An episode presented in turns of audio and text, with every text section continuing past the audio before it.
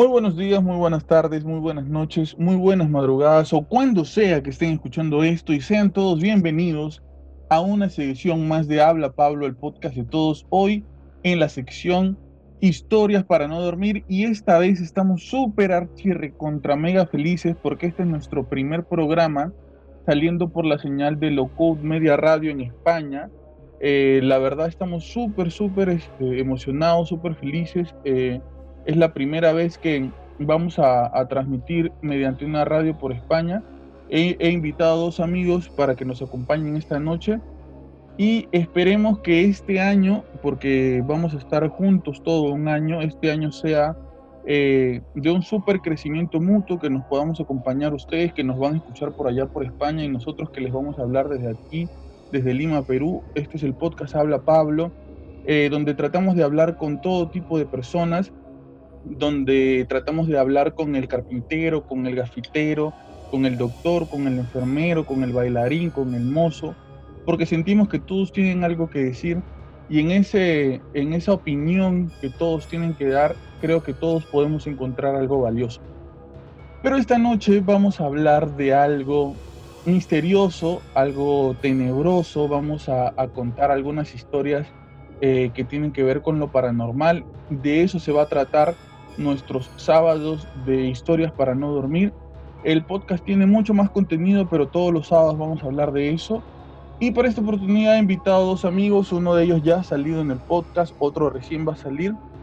Uno de ellos eh, eh, ya tiene, tiene este tiempo siendo amigo mío, creo que, que, nos conocemos desde que tenemos este, 14 años o 15 más o menos. Y al otro sí ya lo conocí cuando tenía 16. Él es, él es este, él es este, igual amigo mío. Y ambos tienen historias eh, que contar que creo que nos van a dejar eh, cierto aprendizaje, pero a la vez de cierta manera nos van a, nos van a asustar. Eh, voy a presentar primero a Carlo André Castro Flores, que ya estuvo con nosotros anteriormente en el podcast. ¿Cómo estás, Carlo André? Hola Pablito, ¿qué tal? ¿Cómo estás? Aquí nuevamente en tu, en tu programa. Saluda, saluda a la gente que nos va a escuchar desde España, pues hombre. Pues hombre, gilipollas, vamos, nos mandamos a España, nuestro primer programa en España. Y mucho gusto tu crecimiento y todo lo que te está pasando, Pablito. Gracias, gracias, gracias. Es este por es este por toda la gente que, que, ha participado aquí, no solamente por mí. Y estamos también con Walter Paredes, este parapsicólogo, este él es también eh, ¿cómo se llama? Ha estudiado con, con, la familia Warren y este, él fue el que se robó a Anabel. ¿Cómo estás, este Walter?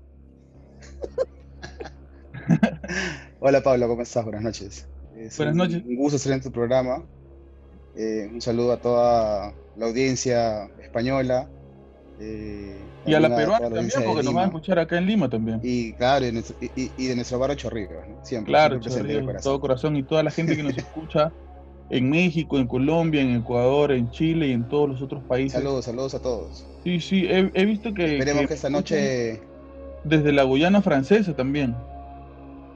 No sé ah, quién mierda me escucha desde ahí, pero me escuchan. Nada, esperamos que esta noche sea un programa entretenido, que la gente eh, pueda también eh, enriquecerse con un poco con lo, con lo que vamos a hablar esta noche. Perfecto. Vamos a comenzar eh, en, este, en esta sección de, del podcast, este, Historias para no dormir, eh, con Carlo André que nos va a contar una historia que le sucedió a él, este, una historia tenebrosa, paranormal que lo dejó, este, eh, lo ha marcado hasta el, hasta el día de hoy. Carlo André así nomás no puede ver personas chiquitas por la calle porque le da ganas de ir al baño, tiembla, suda este, así nomás no, no está en lugares este, con, donde hay poca gente, muy poco es de él cerrar los ojos, ¿no? De, andar por ahí este, concentrado, no, ya no, ya no quiere hacerlo. Carlos André, en, este primer programa de historias para no dormir, tú tienes una historia que te ha sucedido a ti, que, que, tú la has vivido este, en carne propia. ¿De qué se trata? Hola, Pablito. Eh, mira, a la historia que yo, que a mí me pasó, bueno, estábamos juntos. Lo que pasa es que acá en, Lima se usa mucho los este, cuando estás haciendo la confirmación se usa mucho lo que se hace mucho lo que es retiros espirituales y esas cosas. Y yo estaba como participante este, no estaba como participante sino estaba como de equipo en eso lo que normalmente se usa o, se hace en los retiros espirituales es cuando a la vez las personas están distraídas, están un poco incrédulas o no creen.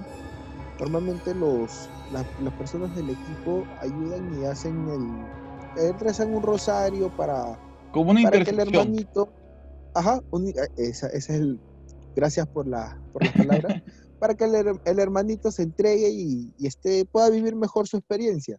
Y como no había nadie, te mandaron a ti. No.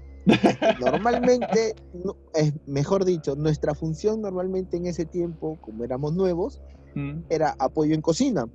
Pero como terminamos todo lo que era el tema de apoyo en cocina y ello, fuimos a la, a la sala donde estaban todos y nos dijeron apoyen con, con este, el tema de, una oración. Un poquito para entrar en contexto de lo que, de lo que está contando Carlos André. Cuando nosotros éramos más chicos, hasta el día de hoy, de vez en cuando, eh, pero ahora por el tema de la pandemia eso ya no se hace. Pero cuando nosotros éramos más chicos, este, en el colegio teníamos, este, eh, era muy habitual hacer retiros espirituales. Nosotros fuimos cuando estábamos este, adolescentes y este, de un momento a otro comenzamos a participar dentro de la comunidad que había en el colegio. Este, y las personas que hacían estos retiros espirituales tenían equipos dentro del retiro. Uno de ellos era el equipo de la cocina. Y el equipo de la cocina se dedicaba pues este, a cocinar la comida para los participantes, este, en ollas gigantes, grandes, ¿no? Donde se hacía arroz, eh, obviamente comida típica del Perú. Este, y donde vivíamos experiencias este, sin querer sin querer vivíamos, hemos vivido bastantes experiencias paranormales. Y la que le sucede a Carlo André es este, eh, bastante anecdótica porque a él le sucede, eh, quizás sin él creer mucho en estas cosas, y lo que le sucede es tan especial porque Carlo André no es que, no es que se encuentra con un fantasma o tiene una, una aparición, este, no sé, angelical no es que ve extraterrestres, lo que le pasa a él sale de todo contexto del que estábamos en ese momento, o sea, él lo va a contar y, lo que le pasó sale, de contexto de lo que estaba sucediendo en ese momento.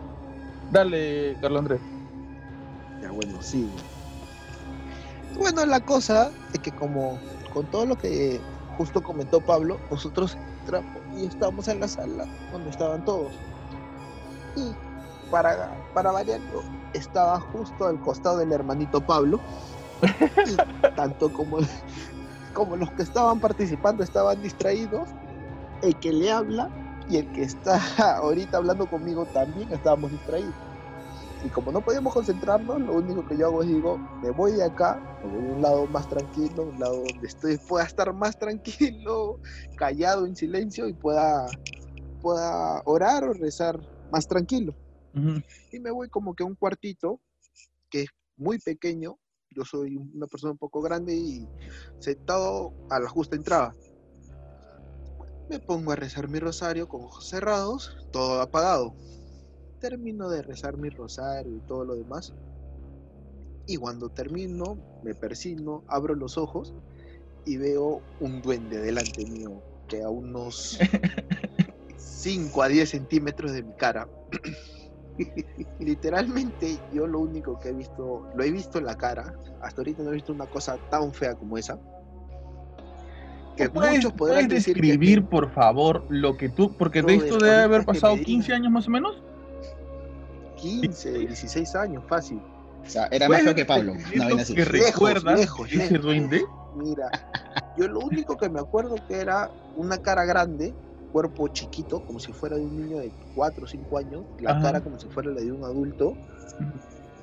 Y horrible, horrible. O sea, si me dices que te describa algo, o sea, ni en las películas de terror he visto una cara tan fea. no te podría describir cómo es. Este, bueno, yo lo he visto y me habré quedado en frío, helado, haber quedado unos tres o cuatro minutos mirando al vacío, como que me fui. Me he parado por inercia, he abierto la puerta y me he sentado en las sillas de parte de atrás, justo de nuevo al costado del hermano Pablo. y literalmente yo no he visto a nadie, yo estaba ahí sentado y del susto me he quedado mirando el vacío y me acuerdo que empecé a babear. O sea, me estaba cayendo la ah, no jodas, ¿babeaste? Claro, si yo estaba ido, yo, o sea, yo estaba sentado, oye, oye Pablo, que no te acuerdas me, me sorprende porque tú eres el que me ha golpeado, me has dicho, oye, ¿qué tienes? me has dicho, oye, ¿qué tienes? Me has dicho, y yo ahí he reaccionado y te he empezado a contar y tú te has empezado a matar de risa conmigo. o sea, ya después de que pasó todo eso, yo te he contado, ha pasado unos cinco minutos después de que terminé de contarte la historia que estoy ahorita. Tú me has visto y nos hemos matado de risa. Y nos volvieron a botar de, de donde estábamos. Dijeron, váyanse abajo. Nosotros hemos bajado a la cocina y nos hemos puesto a conversar con la, con la señora, o que nosotros de cariño le decimos la tía Delia nos pusimos a, conversar y justo la tía de él estaba con el hermano Ángelo, si es que no me equivoco, creo, sí. Y le, y le vuelvo a contar la historia del hermano Ángelo, y él me explica qué pasó, qué, cuál es el contexto, qué es lo que había sucedido. Por ¿Y ¿Qué fue lo que te dijo el, el, el hermano Ángelo? ¿Qué fue lo que te comentó?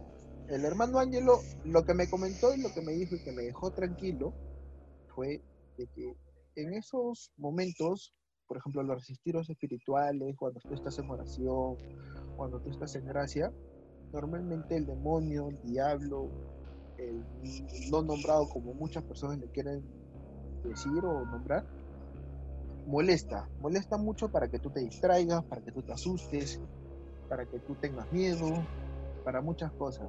En ese momento yo estaba en gracia, estaba confesado, estaba obrando para Dios y todo ello y lo único que querían era que yo me distraiga, que yo me asuste, que yo prácticamente abandone y, este, y me vaya. Y todo eso, eso fue lo que me dijo el hermano Pablo. yo, yo no, yo no te dije ni mierda, yo me no, el hermano Ángelo.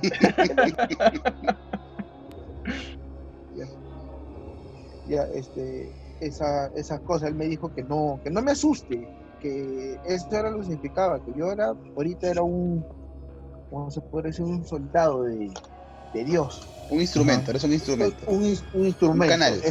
un canal y que... Un instrumento un poco estar, pero un instrumento. Si en ese momento yo estaba como que ido, asustado o de repente con ganas más de irme de ese lugar, en vez de seguir ayudando, de repente de mi parte o de mi persona uno o dos hermanitos se podían entregar y esa era una ayuda para Dios. Pero si a mí me sacaba, ya no habían dos personas más que no llegaban. Nero, pero, ¿tú, qué, ¿tú qué crees que pasó? O sea, ya ahorita, no digo que no sea válido lo que te, lo que te dijo el hermano, no, no digo que no sea válido lo que, lo que tú pensaste en ese momento. Pero ahora, en este momento, después de casi 16 años de, de eso, ¿tú qué cosa crees que pasó? Hasta ahorita no tengo respuesta, te lo juro sería malo, sería malo decirte, no, no, tengo, no tengo respuesta. Que me digas ahorita que eso simplemente me hice una mentalidad.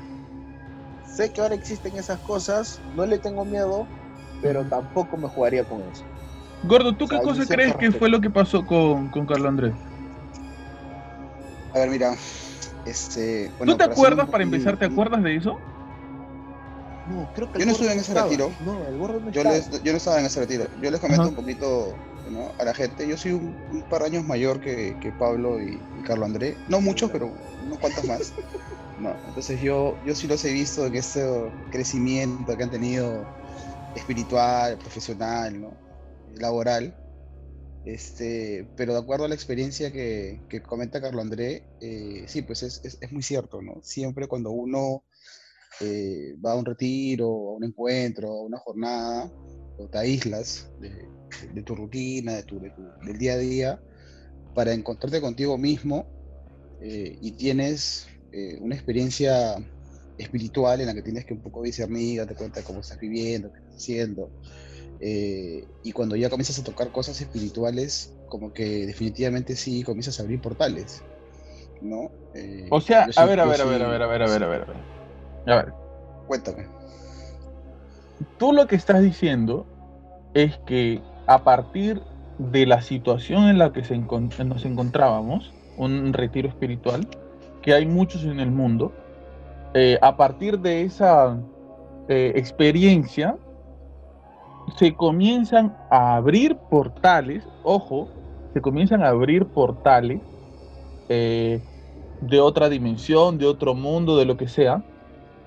Y... Mira, no sé si sean de, este, de, otras dimensiones o de otros mundos, pero definitivamente cuando tú comienzas a, a tocar temas espirituales, sí abre, o sea, se, se, abren ciertas cosas que de repente para el día a día o para los que estamos acostumbrados eh, es algo, algo nuevo, o algo que definitivamente eh, al comienzo sí te puede causar eh, temor, porque son cosas a las que no estás acostumbrado. Yo creo que como Carlos André, el hecho de que se haya metido a un lugar a rezar y que haya visto más que un duende, de repente creo yo que haya sido un, demonio, que lo quiso atormentar o asustar para sacarlo de la experiencia. Eso, eso sucede, imagínate. Y mucho más aún con, con los participantes que van a vivir ese tipo de experiencias, sin contar las experiencias que definitivamente le pueden pasar al equipo que a esta experiencia. Eh, lo, que yo, lo que yo te he entendido es que... Espera, este, Pablo, antes, antes que sigas, yo quería darle una, una, pregunta o algo a, a Walter en ese retiro, te juro, nos pasó de todo. O sea, por lo menos. pasar esas cosas. Esa historia, no, pero, o sea, yo he vivido, por lo menos tengo más de dos docenas de retiros vividos y como equipo. Pero en, en, especial en ese, o sea, siempre ha pasado algo no muy fuerte, no muy que te asuste tanto, pero en este retiro, que ahí está Pablo, que no me deja mentir, literal pasó de todo nos pasó en Cuchas, me pasó a mí eso, nos pasó en la cocina, nos pasó en, la capilla. O sea, sí fue, ese, en ese retiro sí, creo que de los tres días que vivimos, por día teníamos uno o dos cosas que nos asustaban. Mira, ese retiro debe haber sido en, en, la casa de Cocharca, si no me equivoco. Ajá, sí. ¿no? Que es una casa que está eh, en la ladera de uno de los cerros de Chorrillos, ¿no? y es una casa de retiro que en el momento que se hizo, se construyó, estaba como que aislada de Chorrillos.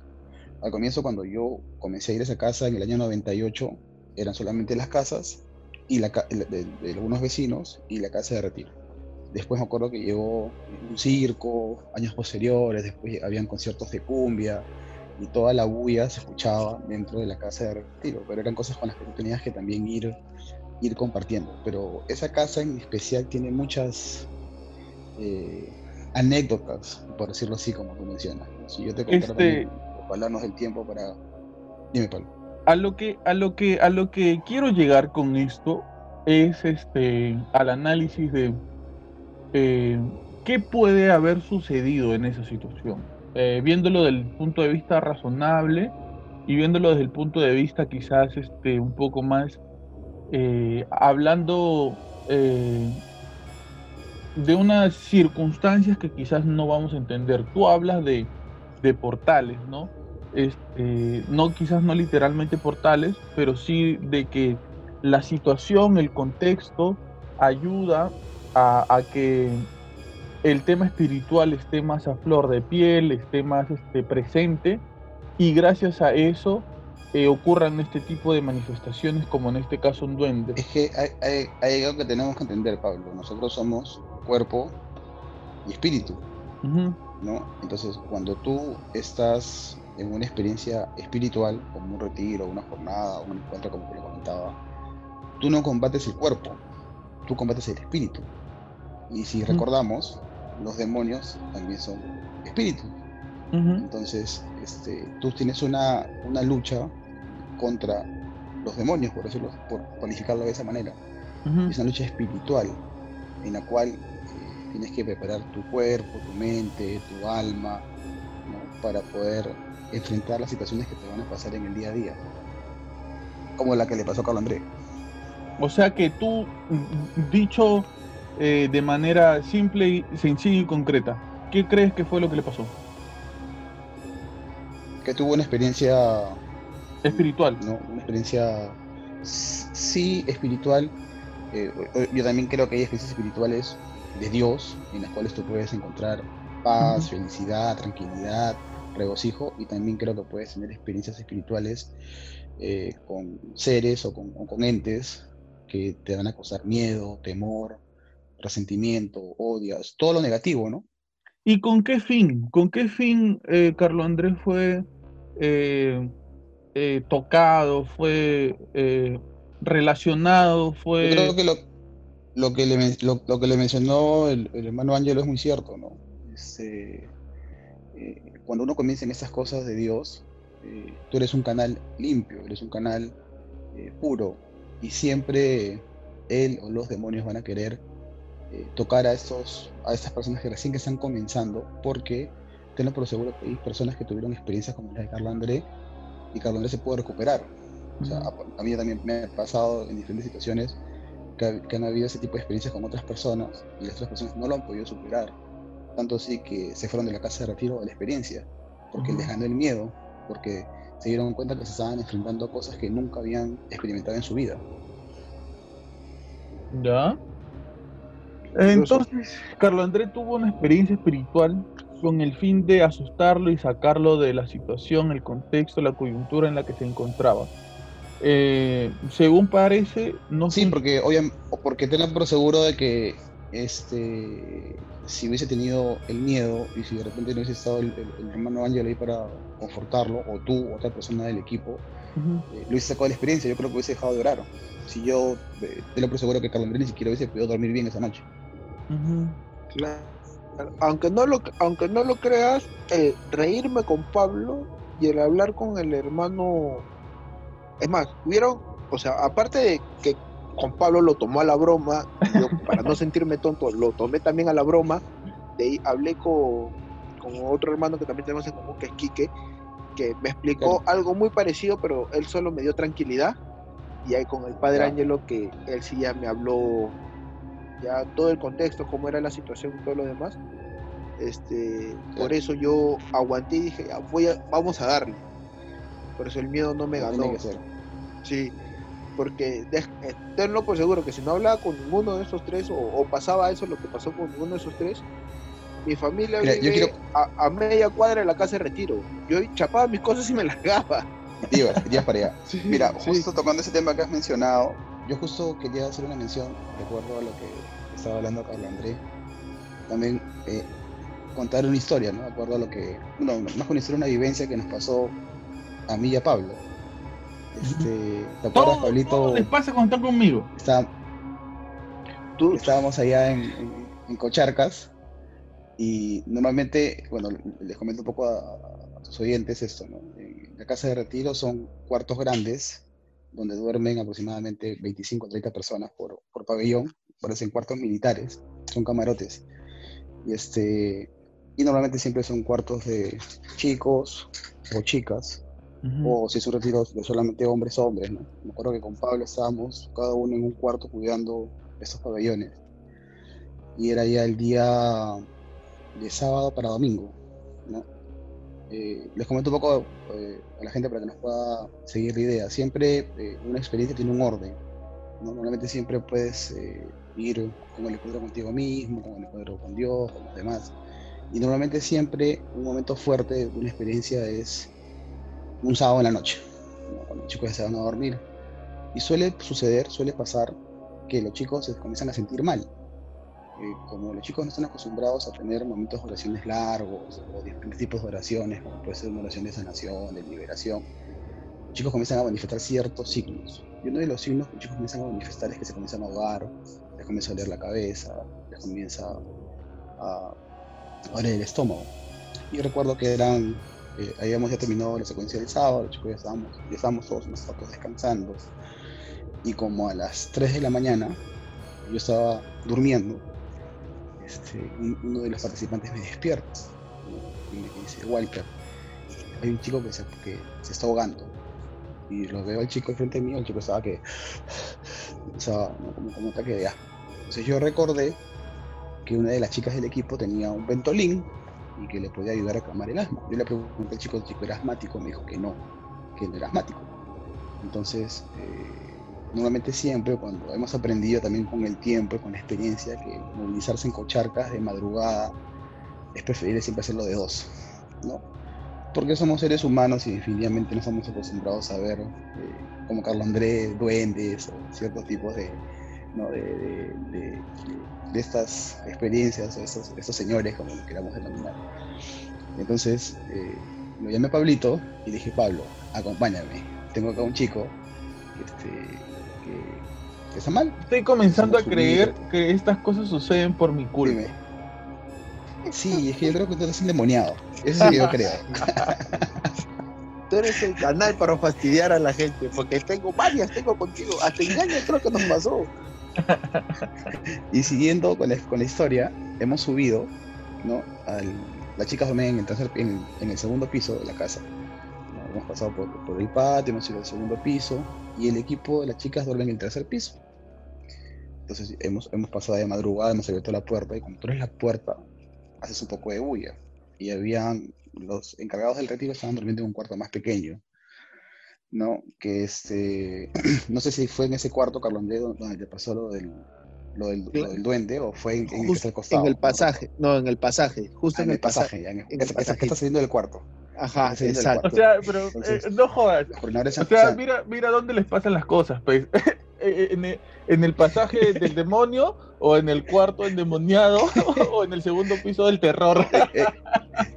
Es que, es que, yo creo que Pablo para que, tú, para que la gente que te sigue tenga una, una mayor tenga este, una, una mayor idea, y sería bueno que en el video le ponga fotos o de, de, de cochargas como para que se den cuenta y se ubiquen un poco mejor ¿no? de lo que estamos hablando. Pero bueno. Brother, Entonces, si, quieres, hemos... si quieres esa producción, yo te puedo conseguir la foto, porque ahí la familia está, de mi flaca está. vive al frente de la casa de Ahí está. Ahí está, ¿ya ves? Ahí está. Ahí está, puede ser una foto de la fachada. Pero fácil sale frente por ahí. Pero. También. saludando, saludando en una bueno, de las ventanas. Sí. Y para, y para, terminar de contar la historia, hemos, hemos, hemos, hemos subido y como hemos hecho un poco de bulla, los, los encargados se han despertado y me han dicho, cuenta, ¿qué ha pasado? Y digo, no, lo que pasa es que hay un chico acá que está un poco mal. Stephanie tiene Ventolin, quiero que me pase el Ventolin. Entonces yo, eh, le hemos pasado la voz a Tiffany, Tiffany ha bajado con el Ventolin. Tiffany. El chico se ha aplicado el Ventolin. Se, se llamaba Tiffany. Tif Tiffany se llama, era, ¿no? Tiffany, Tiffany. Se llama, se llama, sí. Entonces, este eh, el, el, el, chico se calmó, entonces yo, como estoy en mi habitación, yo al chico dije, ya, vamos a descansar, lo he vuelto a, llevar con Pablo, y, Pablo se fue a su cuarto y yo me fui a mi cuarto, entonces ya, así descansando. Entonces yo dejó mi celular al costado y creo que a los 15 minutos el coordinador de la experiencia me ha estado llamando al celular para decirme que suba pero así desesperado. Yo no he sentido mi teléfono, yo pues, No, mentira. Pablito. No, no, no mentira, mentiroso. no, no, yo, yo, estaba, yo estaba dormido. No quería yo estaba dormido. No quería subir. Como el señor Pablito subió solo. Como las escaleras son oscuras, como estaba en la madrugada, tú no quisiste subir, nada que no escuchaste tu teléfono. No, yo no escuché el celular. Bueno, ya, pero ahora, ahora por favor, Pablo, quiero que tú sigas la historia porque tú has sido protagonista de lo que sucedió. No, lo que pasó fue que yo estaba con los chicos en el cuarto, me había costado trabajo hacerlos dormir, de verdad. Este, pero ya estábamos sí, a punto de dormir. dormir. Y para ese tiempo, negro, eh, Carlos Andrés, no, te, no sé si tú te acuerdas que tú me vendiste un teléfono hace años. Claro, más o menos. Ya, ese teléfono que tú me vendiste, yo le había puesto, en ese tiempo estaba de moda, ese, ese sonido de, de mensaje de texto que decía mensaje, ¡ey! ¡ey! Eh, claro, mensaje, era un reggaetón. Yo lo había puesto a todo volumen porque quería que me despierte, pues, ¿ya? Porque si no, no me despertaba. Entonces yo estaba jatazo, yo estaba así recontra dormido, y en eso justo suena ese, ese ringtone, mensaje, ¡ey! ¡ey! Todos los chicos se despertaron, todos, todos, todos, me arruinó todo. La cosa es que yo veo el mensaje y el mensaje lo único que decía era sube.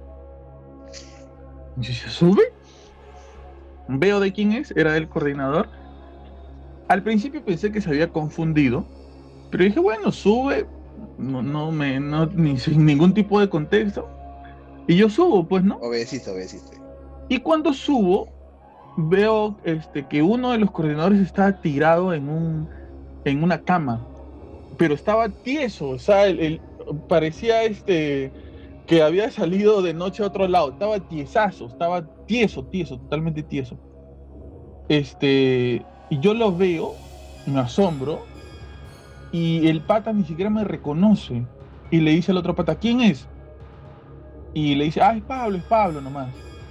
Y el, el pata tenía un rosario en la mano y el otro una, una tau, que es este, un, un símbolo de, de, los franciscanos. Es una, cruz franciscana. Este, total que, que nada, el otro día supuestamente había sido parte de un ataque demoníaco o algo así.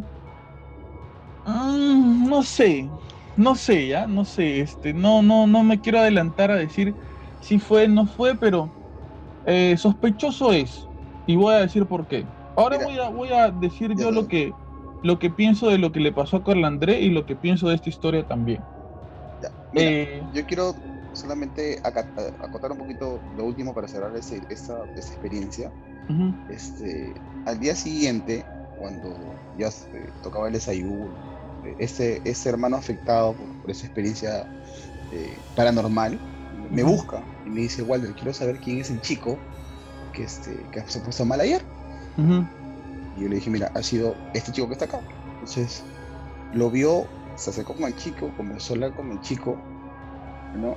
Y una de las cosas que le preguntó al chico, recuerdo, es, ¿tu abuela ha sido bruja? Y el chico le dijo que sí. Dijo, sí, mi abuela ha sido bruja. Mi abuela leía las cartas, mi abuela este, leía las manos. Solamente le dijo eso. Le dijo, no, y, te puedes retirar. Entonces lo que me cuenta él a mí es que yo le pregunté, y le digo, ¿por qué le has preguntado eso? Me dice, Walter, me dice, cuando tú has entrado con el chico por la puerta y has abierto la puerta, me dice, los demonios de la abuela, que había muerto la abuela, porque la, la muerte recién había, muerto recién, estaban ahí, con el chico. Y yo recuerdo eh, una, ¿no? Así como hay enfermedades que son hereditarias. De repente, si mi mamá tiene diabetes, yo soy propenso a que tenga diabetes, o si de repente mi abuela tuvo cáncer de mama, posiblemente mi hermana, mi mamá también puedan tener cáncer de mama. Lo mismo pasa con ese tipo de, ataduras o de pecados. Hay, hay, ciertas ataduras que, entre comillas, uno es las hereda de antepasados, que no debería ser así, pero, pero, pero pasa. ¿no? Entonces, eso fue lo que me comentó. Me comentó que cuando yo abrí la puerta, estos demonios entraron y fueron automáticamente a atacarlo a él, porque era uno de los coordinadores de la experiencia. Y cuando Pablo menciona de que él estaba tieso, dice que él ha visto la presencia de una bruja encima de él. Que, le había pisado el pecho. Presionando el pecho. Sí. Eh, que, correcto. Y por eso es que en ese momento el, otro encargado, la experiencia, al verse solo con él y ver lo que es en ese trance, por decirlo así. Se mariconeó y me llamó. Pero en mi caso yo estaba ya plácidamente dormido. Sí, sí, sí, plácidamente con miedo. no, plácidamente dormido no, estabas plácidamente con, miedo. con, su remis de mensaje, mensaje. Sí, todo el chongazo. Yo te voy a decir una vaina. Te cedo la posta porque, para que rodees la idea. Te voy les voy a decir una vaina ahorita. Eh, yo creo que lo que le pasa a Carlos André eh, viéndolo de un punto de, un punto de vista medio, porque yo tampoco quiero irme al, al lado espiritual, tan al lado espiritual, ni quiero irme tanto al lado de la razón, porque si él dice que vio algo es porque lo vio. No creo que, que su reacción y su historia a lo largo de los años eh, él la mantenga así no sea verdad, no tendría sentido. Y además él siempre cuenta la misma historia, ni siquiera cambia las situaciones. Yo lo que lo, creo que vio es que este, puede que eh, la situación, el contexto en, el que nos estábamos encontrando todos, ayude a que estas manifestaciones, sea cual sea, eh, uno las malinterprete más continuamente. Creo que estar en este tipo de actividades como los retiros, como una jornada, como algo que tiene que ver con el lado espiritual, ayuda a que nosotros estas manifestaciones las, las agrandemos quizá, ¿no? De repente, este, en tu casa jamás en la vida han penado ni, ni se ha movido nada, pero, de repente viene tu abuela de visita un día y te dice, este, acá murió este, murieron tres de tus tíos aquí justo en tu cuarto. Y desde ahí en adelante tú comienzas a escuchar ruidos, que se mueve la, la, la cama, que suena la puerta o cosas así. Entonces eso, esa, ese contexto en el, en el que nos encontramos a veces ayuda a que nosotros digamos que pasó o no pasó algo. Eso por un lado. Y por el otro lado... como que el subconsciente te, te, juega malas pasadas. Quizá, quizá, quizá. Ahora, eh, mucha, mucha... Una de las maneras quizás para los creyentes una de las maneras en que a veces este, puede ser posible de que el demonio, el diablo, como le quieran llamar, eh, se manifieste, es a través del miedo, ¿no? A través del miedo de las personas. Entonces, al, combinar lo que dije primero sobre, sobre estar sugestionado quizás con lo que sucede, y, para los creyentes, este miedo que, que, que, trata de provocar a veces este, el demonio, el diablo, el maligno, como le llames, eh, funciona para algunas personas, ¿no? Eh, y en el segundo caso, hay algo que creo que estamos obviando de la ecuación, que es el hecho de la parálisis del sueño. La parálisis del sueño es una enfermedad que tienen la gran mayoría de personas, sufre la gran mayoría de personas, en donde tú sientes que no te puedes mover y tienes alucinaciones con cosas bastante tenebrosas, bastante eh, eh, terroríficas. Yo creo que en esa situación puede, quizá, puede ser, que eso haya sucedido, ¿no? Eh, creo que el, a veces como que queremos creer en que algo ha sucedido y queremos a la fuerza creer en eso y entonces como que nos convencemos un poco de que es así. No digo que no sucedió, no digo que la abuela del chico no sea bruja, no digo que no lo atacó, pero digo que muchas de las cosas que nos pasan puede que tengan una explicación razonable. Entonces, no podemos sacar, pienso yo, de la ecuación de lo que sucedió ese día el tema de la parálisis del sueño que le pasa a muchas personas que dicen que han sido abducidas también. Eh, la parálisis del sueño es una condición bastante extraña donde no te puedes mover, donde no te puedes levantar y ciertas partes de tu cuerpo como los ojos todavía están activas y tienes alucinaciones. Claro, pero yo, pero para hacerte un paréntesis es la persona, es a la persona a la que le pasa. Pero por ejemplo en este caso yo no creo que haya sido una parálisis del sueño porque directamente o indirectamente hubieron personas que lo vieron o sea, que, que estuvieron ahí y lo vieron en, esa, en esa situación. ¿Que vieron a la bruja? Porque a mí también, eh, no, o sea, no es que digo que hayan visto a la bruja, o sea, digo de que vieron a la persona que estaba siendo afectada o atacada, o no sé cómo le puedo denominarlo. Porque este, normalmente a mí me ha pasado alguna vez que también de repente tengo un sueño profundo y he sentido que, este, que me desvanezco o que estoy despierto pero estoy dormido, pero eso son cosas que me pasan a mí, pero o sea, no es que a mí me, alguien me haya visto o igual, por si acaso. Pero quizás si alguien entraba a tu este cuarto en ese momento te podía ver así, ¿no?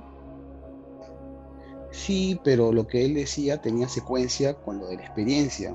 O sea, no era que no, estaba hablando cosas lejanas de la experiencia o fuera de la experiencia. O sea, era, era como un chico que estaba dentro de, la casa de retiro, una situación particular. ¿no? O sea, yo no, obviamente, o sea, uno con el tiempo aprende un poco a, a cuestionar todo, porque así creo que debe ser, no solamente puedes dejar o, decirle amén a todas las cosas. Es importante siempre cuestionar, investigar, para llegar a conclusiones, ¿no? Pero también hay ciertas situaciones en las que no hay explicaciones, como por ejemplo lo que estamos tocando el día de hoy. Justo a eso quería llegar. Y ahora viene mi historia, que no me sucedió a mí. me pasó a mí. Este, quiero aclarar antes de todo que esta historia es parte de una investigación que ha hecho una, una persona, un ufólogo peruano que se llama Anthony Choi. Él tenía su, su programa de radio este, aquí en Lima. Lamentablemente la radio este, cerró por este tema de, del COVID, están cerrando bastantes empresas, pero va a volver a salir. Esta es una investigación que salió a raíz de una llamada que le hacen a él este, a la radio contándole esta historia Y que a raíz de esa llamada y que cuentan esa historia, este, comienzan a haber llamadas de testigos de esa misma situación. Voy a, voy a contarles la historia para ver qué ustedes piensan. Dice que hay un, hay un, hay un señor eh, haciendo taxi, ¿ok? Y en Barranco eh, le para el taxi una chica. La chica tenía características de ser una chica este, metalera, dark, vestía oscuro, vestía ropa negra. Este, su piel era bastante pálida y su maquillaje era así bien, bien dark también. Esta chica sube y esta chica se estaba comiendo una hamburguesa. Ponte que estaba saliendo pues este de Barranco del Boulevard. Este, había estado bailando y lo típico es comerse algo, ¿no es cierto? Entonces, este... La famosa eh, se sube al taxi, le dice, este, eh, ponte aquí a, a, a Miraflores, por ejemplo, que es un distrito colindante con Barranco. No, perdón, le dice a Surco el, taxista le dice, ya tanto, ya chévere, comienza el viaje. Y mientras comienza el viaje, esta chica estaba comiendo su, hamburguesa, su, su sándwich en la parte de atrás, y le pregunta al taxista si él alguna vez había comido carne humana. El taxista se lo, se lo toma broma y le dice, sí, sí, yo este, todos los días en mi almuerzo. Y la chica le dice, no señor, yo le estoy hablando en serio. ¿Alguna vez usted ha comido carne humana? Entonces el, taxista se extraña de la situación, voltea a mirar a la chica de nuevo y la chica era una mujer anciana. ¿Ok? No era la chica que se había subido a su taxi, sino era una mujer vieja, ya. Entonces el taxista se asusta y frena en seco el, el, carro, voltea para ver que no se haya chocado con nada adelante y cuando va a volver a ver a la chica de atrás ya no había nadie. Entonces él se, él se, se queda en shock, en estado de shock, y comienza a conducir su carro sin saber qué es lo que había sucedido. Cuadras más adelante, en una esquina, vuelve a ver parada a esta vieja que había visto en su taxi y ve como esta señora lo mira mientras está pasando su carro. Entonces él se asusta, da la vuelta, comienza a, circular por los distritos colindantes de, Barranco y la ve en tres oportunidades. En una de ellas la ve este, por el Parque Batters que está en Surco, un distrito que colinda con Barranco aquí en Lima. Entonces él dice, si yo voy a mi casa, esta me va a seguir hasta mi casa. Entonces comienza su rumbo a, la base aérea de Las Palmas, que está en Surco. Y en ese tiempo eh, estábamos hablando de un Perú que estaba en la época del terrorismo, entonces habían bastantes militares en las calles. Él se estaba acercando con su carro a la base aérea de Las Palmas y los militares sacan sus armas para apuntarle porque se estaba acercando demasiado este señor este, les dice, no, no, este, disculpen que, que esto, que el otro, le, conversa con ellos un rato y les pregunta si puede estacionar su carro por ahí nomás porque quería descansar. El señor estaciona su carro ahí, se despierta el otro día y se va a su casa. Va a su casa, no, este, se mete a su casa, este, no puede creer lo que le ha sucedido y se echa a dormir en su casa un par de horas más pensando que lo que había sucedido era una alucinación. Cuando el señor regresa a su auto de nuevo, más tarde ese día, piensa que todo ha sido una alucinación y cuando va a ver la parte de atrás de su carro estaba la envoltura con el sándwich que había estado comiendo la chica. A partir de esa llamada, este, comienza a haber toda una investigación del doctor Anthony Choi y comienzan a haber otras llamadas diciendo que, que les ha sucedido lo mismo. Y se hace esto, esto eh, no es que se haga conocido por la llamada, sino que al parecer mucha gente ya sabía sobre esta historia. Y llama, o, perdón, el doctor en su investigación se contacta con un periodista. Eh, este periodista eh, comienza a trabajar en el turno de noche, ¿no? Entonces, este, él comienza a ver un patrón de muertes en Barranco. había un patrón de muertes eh, de jóvenes, de, hombres jóvenes, que les cortaban el cuello. ¿Ok? Al parecer, este, eh, había un asesino este, serial que estaba cortándole el cuello a jóvenes entre 25 y 30 años. Esto está documentado totalmente. ¿ah? Entonces, este, él comienza su investigación en Barranco y en esta investigación le comienzan a contar que hay una chica, ¿ya? Que secuestra a los hombres. Él toma esto como un dato y comienza a investigar cada vez más este, cerca al centro de Barranco. En, una de esas investigaciones se, se, encuentra con una señora que vendía picarones. El picarón es un postre típico de aquí del Perú que parece una dona que se hace con, con este, una verdura y se le echa miel, es súper rico.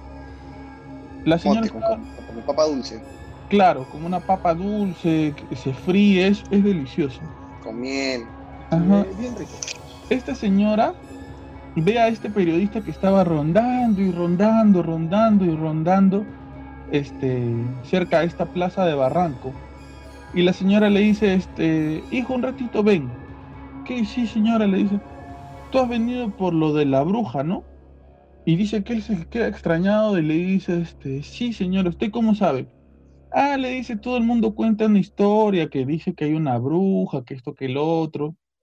¿Y por dónde se le ve? Ah, se le ve, a veces se le ve por el mirador.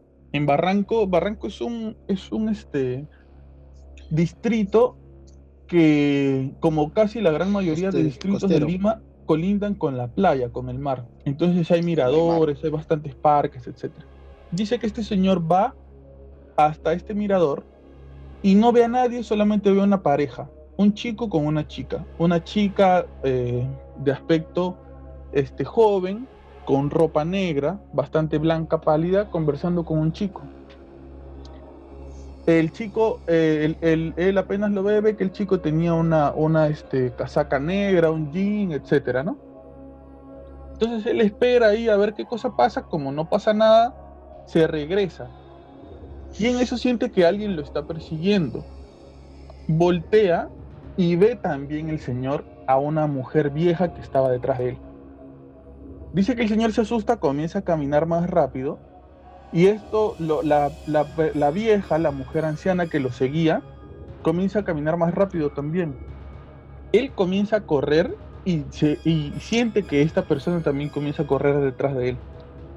Y él volteaba a ver qué sucedía atrás y cada vez veía que esta, este ser se convertía como en una especie de monstruo negro que lo comenzaba a seguir.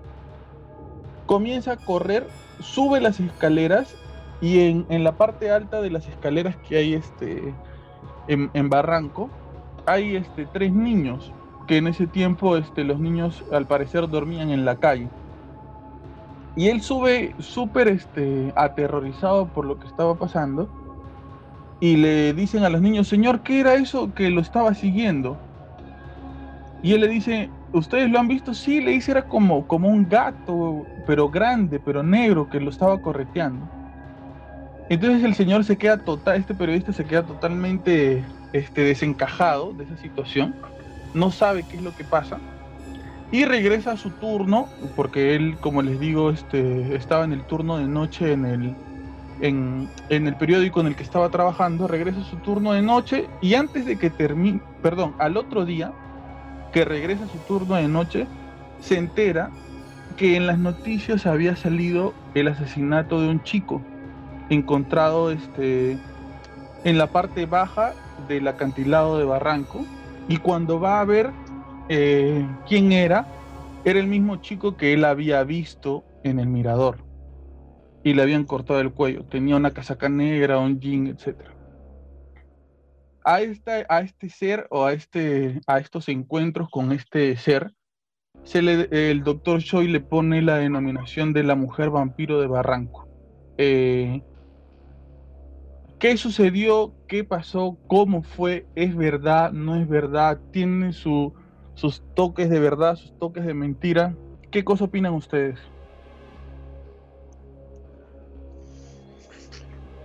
Creo que comience Carlos Andrés. En lo personal, un André anterior te hubiera dicho que no, que es mentira. ¿Ya? Después de todo lo que he vivido, después de todo lo que ha pasado, siento que ya todo es posible.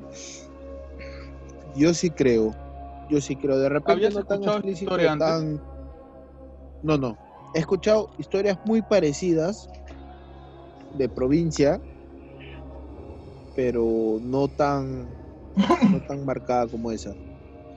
Pero sí, o sea, sí creo que... Y Barranco como que se presta para ese tipo de situaciones, ¿no? Porque Barranco es un barrio bien bohemio, sus construcciones, su, su, su estructura. Aunque, mira, aunque más, o sea, más que todo, fuera, o sea, fuera del contexto como, como lo que tú dices, me dices la persona que vivía eso fue en la época del, terrorismo, ¿te acuerdas? Que, que, el señor hacía taxi en esa época y todo lo demás.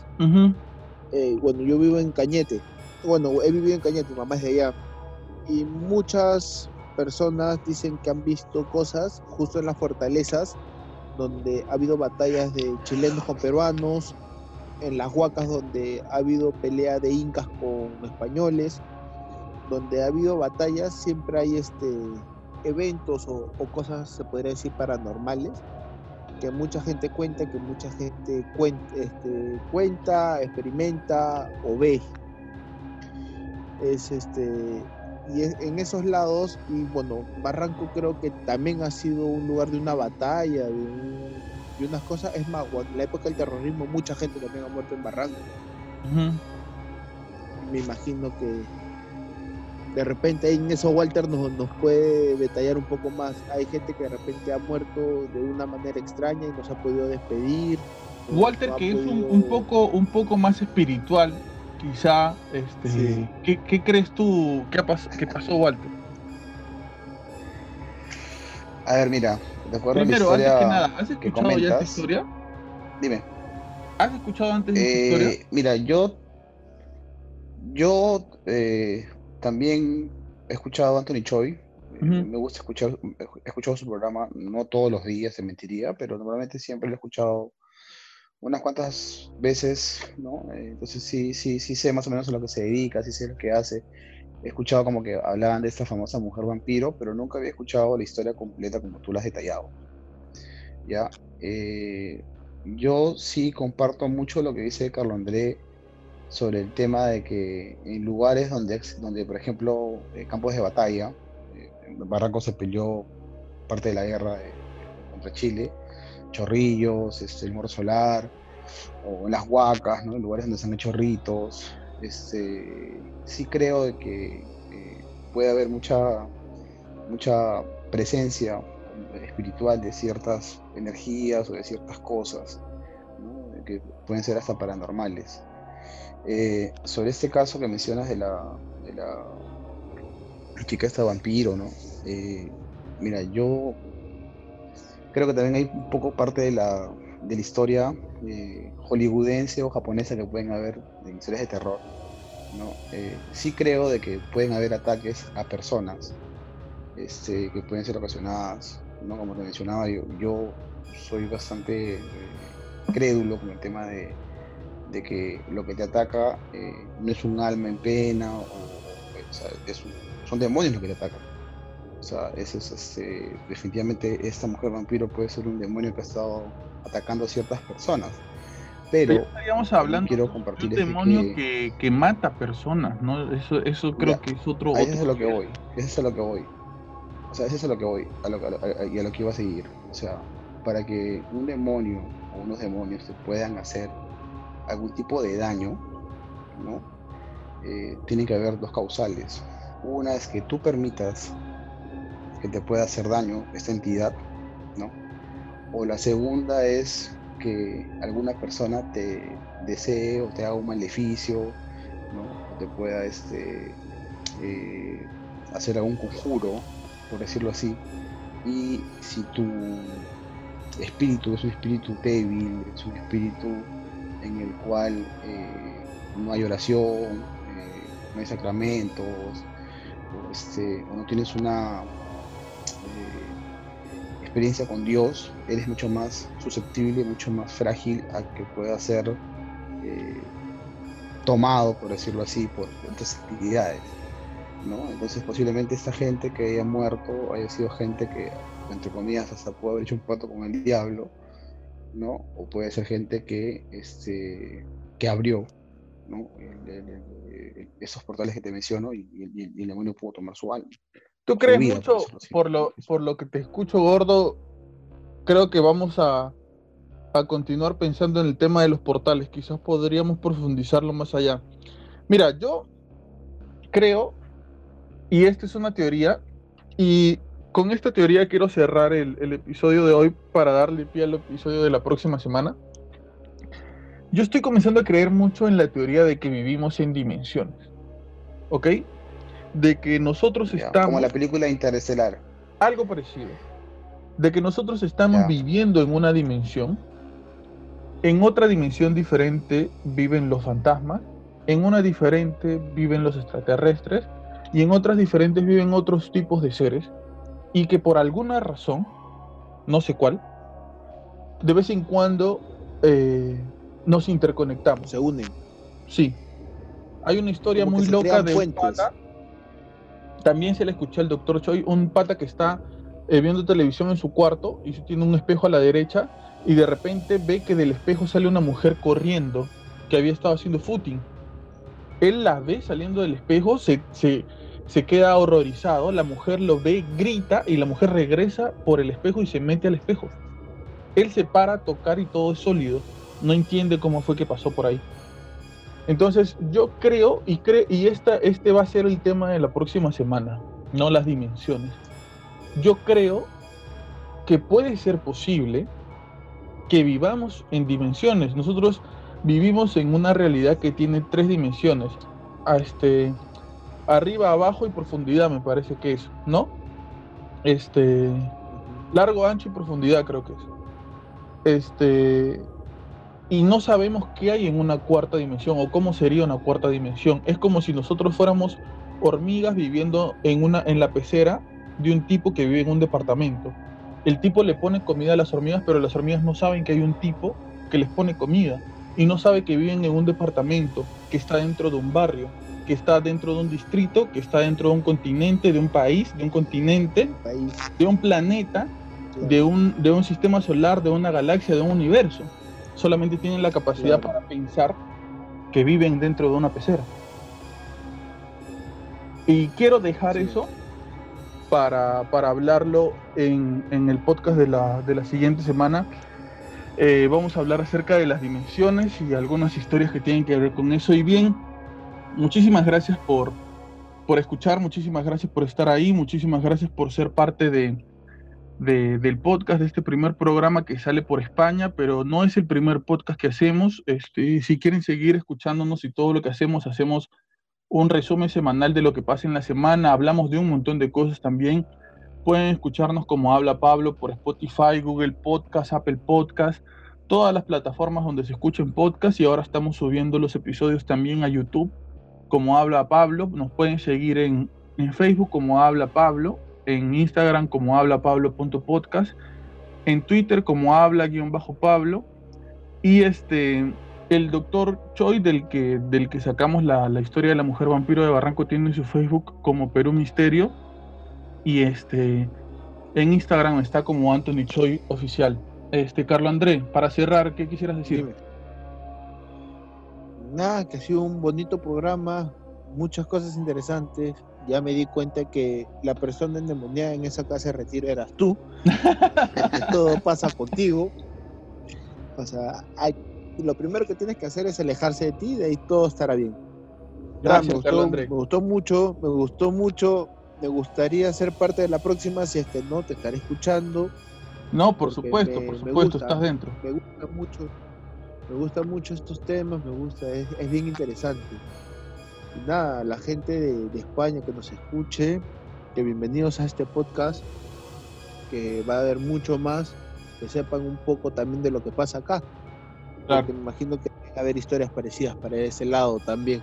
Exacto, exacto. Y que quizás este por ahí nos pueden contar algo de, lo suyo para hablarlo acá. Este, o, qué, historia les gustó más? Walter, tú para terminar. Nada, nada, agradecer, agradecer a ti Pablo por la oportunidad, bueno, para mí es mi primera vez en esas cosas, eh, estoy debutando. Te traté con no haber aburrido a la gente con, sí, sí, siempre. espero, espero no haber aburrido a la gente con, mis comentarios. No te preocupes, lo dejamos y lo sacamos. y cualquier cosa, este, estamos en comunicación para una nueva oportunidad. Listo, muchísimas gracias. Muchas gracias. Gracias por estar aquí, gracias por escuchar. Síganos, estén pendientes de lo que hacemos. Este fue Habla Pablo, el podcast de todos en la sección Historias para no dormir. Muchísimas gracias por estar ahí.